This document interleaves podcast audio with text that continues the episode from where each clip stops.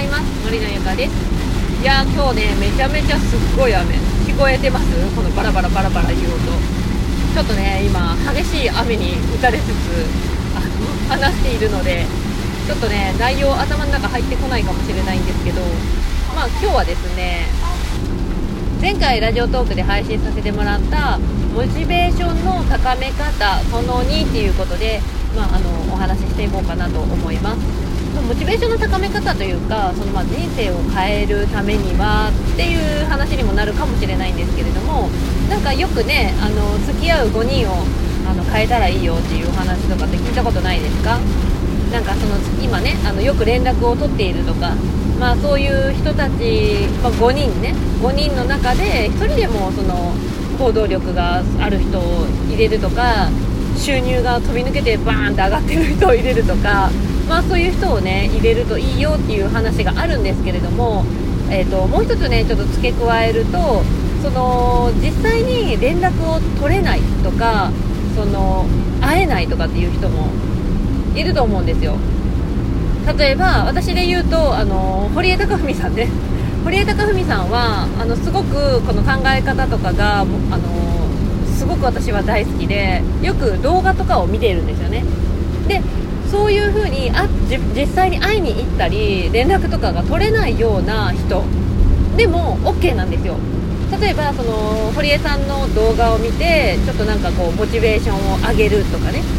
それもあの5人のうちの1人に入れてもらって大丈夫です。あとはですねその動画であったりとかあの本ですよね。本。この本を読むとすごく元気が出るとかすっごい参考になるなっていう本。っていうものも自分の身近に置いておくこともすごくいいかなって思います。なのであの5人のうち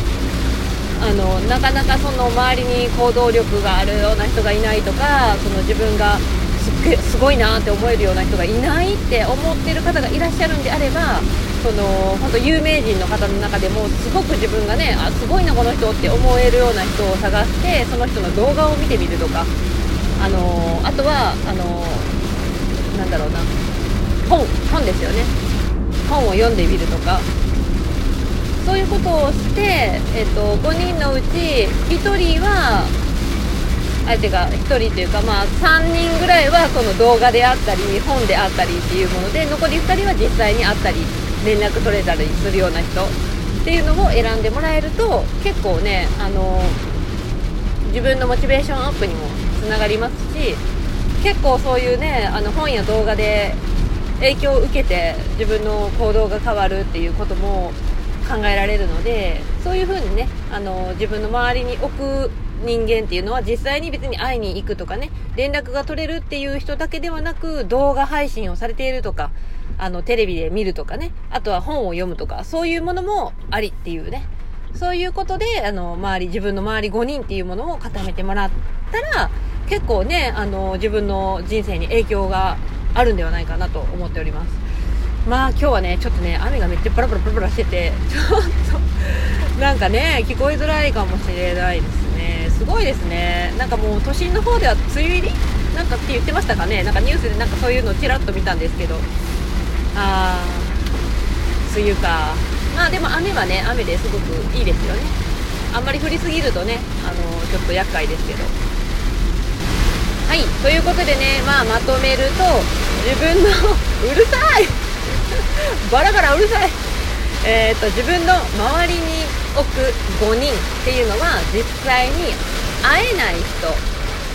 でも OK そういう人は動画を見るとか本を読むとか